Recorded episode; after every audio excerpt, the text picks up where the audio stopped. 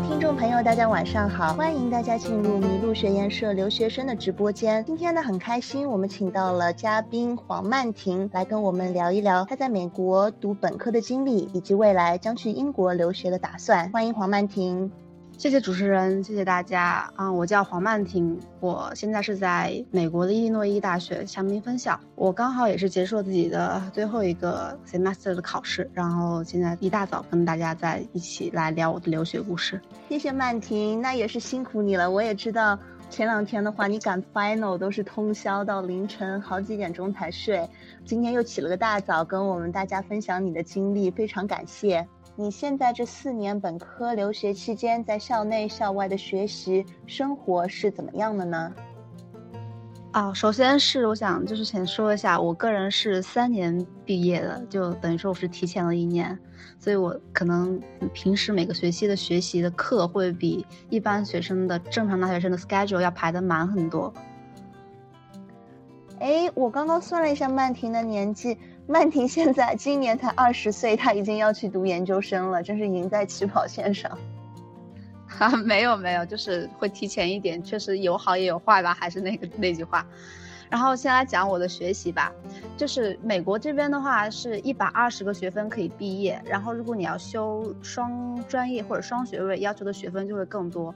然后这个学分组成部分，一部分是 general education，就是像。大学的通识课程，另外一方面就是你的专业课程，嗯，每个学期可以修大概是最低到十二学分，最高是十八学分。我一般每个学期会修二十一到二十四个学分，就是跟你的系主任去商量，说我可以上这么多课，我可以上这么多课，就可以跟他们去商量去讲，你要多上很多课。所以我大概一个学期是在二十一个学分，也就是六节课到八节课这个样子。所以说，在别的同学每学期修十二到十八个学分的时候，曼婷你就是非常努力的修二十一到二十四个学分，比别人多修那么多个学分，那你一定是非常非常忙吧？是不是大家眼里的学霸？啊，其实学霸也没有，但是忙确实会比普通人要忙很多。大概我早上第一节课是九点钟，所以大概会在八点半左右起床，然后去上课。上完第一节课的话，大概就会到中午了嘛，然后中午就吃个饭，吃个饭之后去图书馆里面利用。跟下一节课之间的一个小时到两个小时，把之前那节课的作业给写掉，然后继续去上课。因为我个人除了做，嗯，除了除了上课之外，就是还在一些实验室里面做科研，所以除去这一部分之外，我还要花一部分时间去看论文，去跟导师开会，嗯，去做自己的项目。所以基本上晚上就会忙，有时候会忙到很晚，就会忙到一两点才能睡觉这个样子。哦，那真的是很辛苦，因为你要把别人四年本科的内容压缩到三年的时间里来上。那此外，你还参加学校实验室的科研工作，以及自己还做过创业项目，是吧？而且做过不止一个。那这方面你能不能跟大家详细讲一讲呢？嗯，可以的。我第一个创业项目说来也是一个很偶然的机会，就是。你在课上会认识到很多同学，他们都是很酷的人。然后课外之后跟他们去讨论这些问题的时候，就会发现他们可能自己已经在做项目了。所以我的第一个创业项目其实是我中途去加入了一个学长的公司，然后帮助他去做这做他的当时的创业项目。哦，那这个学长公司的创业项目具体是做什么呢？呃，你的职责是哪一块？是不是用到你所学的数据科学呢？当时这个公司是做 crowdfunding，就是众筹方向。然后大概在一五年、一六年的时候，这国内这一方面可能还没有像现在的什么轻松筹啊这方面的那么火。我们主要是为中小型的公司提供一个收到一些小型资金的机会。然后我的主要任务是做一下当时公司的发展计划，以及当时我们整个公司的一个网站，就是提供大家一个平台的一个网站，然后与开发者的一些团队啊。进行一些讨论，大概告诉他们我们公司是是怎么想的，我们需要要一个什么样的构架，需要一个什么样的模式，然后把这些去告诉别人。我主要是担当了去沟通、去交流的这个身份吧。然后我的第二段经历其实是一个很小的一个清洁公司，就其实跟我自己的个人经历，跟我自己所学的专业可能没有特别特别特别大关系。当时做这个公司是因为我已经特别忙了，然后我的家里可能就是我实在是挤不出来时间去打扫，我就去了解了一下美国的。清洁公司，他们一般就很少有人去专门针对，因为我们这些学生都是租的那种小型的公寓嘛，他们主要是针对美国那种大的 house、大的小别墅、一栋一栋的别墅来做的清洁公司，起步价很高，然后。大概在两百到三百美元起步就很贵，然后我也找不到合适的人，我就想，既然这么大的需求量，为什么我自己不去开一个这种公司呢？然后这就是一个我第一个点，就是想去搞一个大家都可以承担承受得起的清洁公司，说不定有很多人像我一样很忙嘛。然后我就把我这个想法告诉了一个好朋友，于是我们就决定去做这个公司，大概也找了一些律师去聊了聊，怎么样去创建一个公司，怎么样去合法注册一个一些一个公司，以及跟员工的。合同啊之类的一些东西，就把它给做起来了。所以现在的话，我们大概已经在美国的三个地区有了有了三个分公司，加上现在这个有一共有三个，并且在 Yap 就类似于国内的大众点评上面排名是比较靠前的，并且我们客户的满意率以及第二二次回头都还是比较好的。所以我觉得这是一个比较有趣的，也是比较一个一个比较成功的经验吧。嗯，那曼婷，我刚刚听你这么叙述你的创业经历，我觉得你是一个非常有想法。有主见，同时又是很有勇气和魄力的这么一个女孩子。因为你在描述你的创业经历，你就是寥寥数语，你描你描述的好像是非常容易的，就从无到有，从零到一了。你说啊，找了律师问了几个问题，然后就做起来了。那我想问一下，真真实在运营过程中肯定是碰到过很多困难的，对吧？你能不能给几个具体的例子描述一下？嗯，在什么时刻，在什么样的情况下遇到了什么样的困难，你又是怎么解决的呢？相信这也是很多听众比较感兴趣的。对，确实会有很大的问题，就是在我们创建初期的一个最大的难题，就是是应该请全职工还是应该请那种小时工。最开始客户量还没有上来的时候，就你要是找那种全职工的话，就可能自己会导致一个亏损的运营状态，所以就只能去请小时工。但是，一般愿意做这种清洁服务的小时工的美国人，其实都是美国当地一些稍微底层的一点一些人士，他们就有一个很大的问题，就是不靠谱。就比如说，我当时记得我做到过一些例子，就是约好了时间之后，结果我们那个员工临时放了对方的鸽子，这样子就会导致我们这边很麻烦。然后后来的解决办法就是，大概就是重新制定了一下合同，然后给那时候啊误掉的客户赔礼道歉啊之类的。后来就尽量保避免这种事情发生，我会去实时跟单，在一个新员工来的时候，我会去跟着他把最开始的那几个单子给做好，后来才会让他独立。嗯，那我还想再了解一下，就是当时你要兼顾学业，同时又要做自己自己的创业项目，当时的时间投入度、时间分配是怎么样的？嗯，就以周为单位吧，一周你大概多少时间是花在自己的这个项目上的呢？啊，好的。其实最忙的时候就是最开始创建的时候。最开始我们要去做公司的网页，然后我们当时还做了一个系统，就是可以让客户去预约，然后我登录这个系统，可以看到客户预约的时间什么的。当时为了做这些东西，确实花了很久，具体有多久我也记不清楚了，反正就记得特别特别累。一大早得起来看单子，然后每天晚上要很晚去做这些系统，然后系统如果有时候不稳定的话，你还还得去找人去更新一下。因为我个人不是做这种。就我个人不是去做这种网站开发的吗？那真的是挺不容易的啊，非常的佩服你，真的觉得现在是长江后浪推前浪。那想回到你的本专业，想问一下，呃，因为你知道现在是个大数据的时代，很多选择去美国读本科或者研究生的同学也都会选择，嗯，计算机科学这门学科、数据分析等等。想问一下，如果对于一些想自学数据科学的，嗯。朋友，你有什么建议吗？他们如果想自学的话，应该学习什么内容？怎么怎么入手？看什么书呢？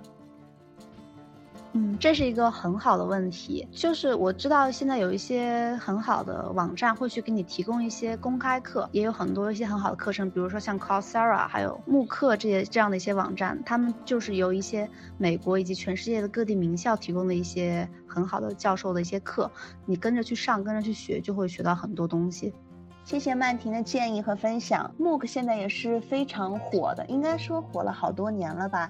那我个人呢，也是在 Coursera 上面上过课的，我觉得对个人的职业提升是很有帮助的。只要你愿意每天抽一定的时间花在上网课上面，可以坚持的话，MOOC 是一个非常好的平台。曼婷刚刚谈到，嗯，在本科三年中，除了忙学业。还要做实验室的工作，还要负责自己的创业项目。想问一下，你回顾一下这三年来的经历，你那么忙，你也做出了很多有成就的事情，这些经历都给你带来了一些什么呢？这也是一个很好的问题，就是首先在于学术方面的成就。学术方面的成就的话呢，就第一点就是你可以构建更好的跟你导师的关系，让他们在你今后的生活中会给你很多的帮助，以及如果你有一个好的导师，你可以从你的好的导师身上学到很多。很好的一些，比如说他这个人的为人处事也好，或者在专业上面的造化也好，然后并且你在做研究的时候，你的组里会有很多那种博士以及博士后，你可以去了解一个博士这样的一天是怎么样生活的，然后也可以去体验博士生的生活吧，就是做研究的生活，就是更好的帮你找到自己在毕业之后的规划，去是去做嗯，去继续去读博，去读 PhD，还是说去读一个嗯研究生或者硕士项目之后去工作。然后除去学术方面的话，在我的。呃课外生活就特别是创业这一部分的话，就会让你帮助你找到自己的目标。你是更适合去做创业，去主导一个方向，还是说更适合去在一个普通的公司里面工作，去嗯去完成别人给你制定的计划？我觉得都是一个很好的体验，很好的经历。好的，谢谢曼婷。你在本科期间，你与你父母或者别的亲人之间的沟通是怎么样的？大概保持一周几次这样的频率呢？是无话不谈，还是属于典型的报喜不报忧的这类呢？我觉得跟父母的沟通是很多学生都会遇到的一个问题。当我最开始来美国的时候，我会告诉他们每一件事情，就希望把自己的每一次啊很开心的经历也好，或者说不开心的经历也好，都分享给他们。但是后来的话，就更多的形成了报喜不报忧的啊那种性格吧。因为你给他们报很多的忧愁，他们也只会为你担忧，然后因为他们也无法真正的去帮助到你，因为毕竟间隔了这么这么远。后来就会相对的只去报自己生活中比较顺利的一些方面，然后把自己的忙啊、苦啊、累啊都自己消化掉，然后不去告诉他们就好了。然后我跟我妈妈的沟通大概是每天都会沟通，她就很像我的朋友。我跟我爸爸的沟通就相对的少一点。我相信很多留学生其实跟你是一样的，有着相同的与父母沟通的模式，就是报喜不报忧。但我觉得有一点非常重要的是，如果有一些问题、有些困难啊，你情绪低落、沮丧的时候，你不愿意与家人分享，你一定要找到别的渠道或者别的一个倾诉者，可以是你的朋友，可以是你的老师，可以是学校里的心理辅导员，就是你一定要找到一个嗯，这么一个能够听你诉说你的。忧愁或者烦恼的这么一个人，不然的话，很多负面的情绪或者紧张的情绪积郁久的话，可能会造成一些心理方面的问题。所以这一点的话，我想给一些听众朋友中的，呃，小留学生提个醒。对，然后对于这一方面的话，我再补充一点，就是现在很多的。学校，特别是大学里面会提供很好的心理咨询方面的服务。就像我们学校的话，就会有免费提供给自己的学生的。我希望大家如果在遇到什么困难的时候，一定要第一时间去寻求最专业的帮助。除了自己的朋友也好，老师也罢，最好就是去了解一下这些渠道，就是这些啊，除了朋友之外的专业的渠道，然后去寻求自己需要的帮助。好的，谢谢曼婷的补充。嗯，那想问一下。你在学习之余，嗯，你有什么娱乐、休闲、放松的方式呢？能不能跟大家分享一下？除了我的学习跟我的工作的话，我此外还会大概每周会有花两个小时去演奏一种韩国的传统鼓，叫做劲鼓，叫金鼓。我不知道读的对不对，大概是这样读的。然后这个就是一个韩国的传统乐器，会有一大群人坐在一起，然后每个人会有不同的角色去演、去表演这个鼓。然后会有各种重奏之类的呀，就很好玩的一个地方。